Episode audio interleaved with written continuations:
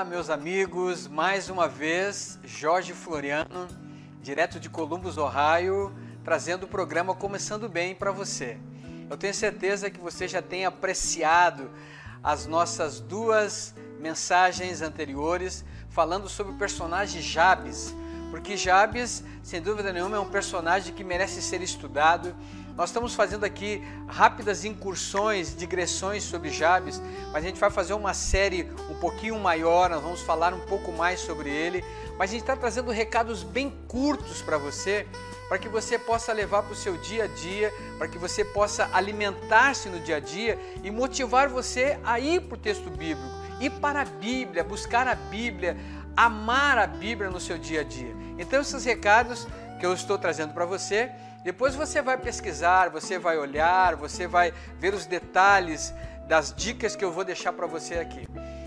Relembrando então que quando nós falamos na primeira vez, no primeiro contato com você, na primeira eh, vídeo da série Jabes, é, que chama o SOS de Deus, ele foi chamado de lustre. E lustre porque ele não tinha um brilho pessoal, um brilho próprio, mas porque ele havia invocado a Deus, como a gente leu no capítulo 4, verso 10.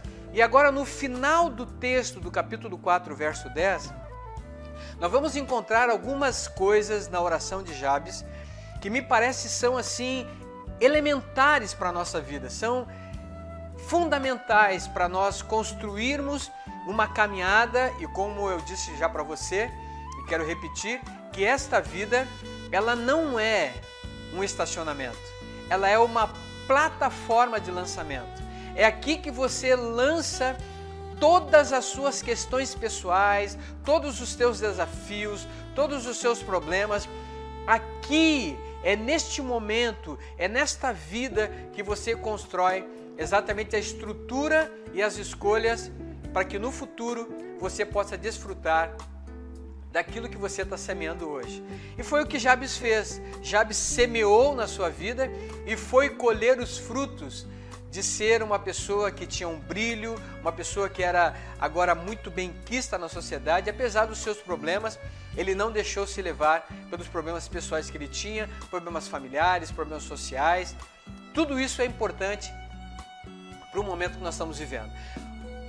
Parte final do texto, acompanhem, acompanhem comigo 1 Crônicas, capítulo 4, o verso 10. Diz assim a parte final: Que seja comigo a tua mão e me preserves do mal, de modo que não me sobrevenha aflição. E o texto, a parte final, que é a cereja do bolo, e Deus lhe concedeu o que ele tinha pedido. Eu vou começar da parte final do texto, porque diz assim: E Deus lhe concedeu o que ele tinha pedido. Significa que Deus tem uma maneira de responder às orações daqueles que invocam a Deus. Deus está disposto a responder a oração certa, a oração que realmente consiga atingir o propósito e as oportunidades de Deus na nossa vida. E foi o que Jabes fez. Então, Jabes, o que, que Jabes pediu para Deus? Jabes pediu o seguinte: que seja comigo a tua mão. Ele pediu, ele convidou Deus para a vida dele. Pediu que Deus colocasse a mão sobre ele, que preservasse ele do mal. Eu vou lembrar você aqui, e você pode ler depois, no capítulo 1 do livro de Jó. Fala que Jó era um homem temente a Deus, era um homem íntegro e ele se desviava do mal. Por isso que Deus abençoou Jó. Significa que aqui, no mesmo contexto, na mesma linha de raciocínio, Jabes está pedindo que Deus o preserve do mal, porque ele tinha a natureza e nós temos a natureza pecaminosa, amigos e amigas. Significa que Jabes estava pedindo para Deus que o mal que está de fora não viesse atingi-lo, porque ele era fraco e não conseguiria lutar sozinho contra o mal, contra o pecado e contra as tentações que todos nós temos e você tem, eu tenho. Jabes pediu isso para Deus. Então, na realidade, eu quero dizer uma coisa para você: Deus preservar do mal e que não pudesse sobrevir sobre ele a aflição, a aflição que Jabes estava pedindo aqui era que ele não ficasse em depressão, não ficasse desanimado, que ele não ficasse agora extremamente preocupado, ansioso, Foi isso que Jabes pediu.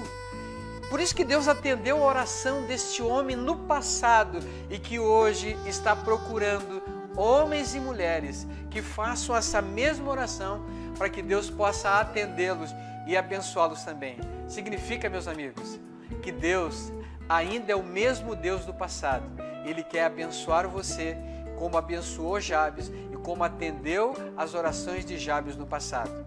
Creia que Deus vai fazer de você, em você e por você o melhor que Ele tem, porque Ele já planejou a sua caminhada e Ele está esperando que você faça essa oração para que Ele possa atuar poderosamente na sua vida. Eu desejo as bênçãos de Deus e nós nos vemos no próximo programa Começando Bem. Que Deus te abençoe. Forte abraço. Até lá.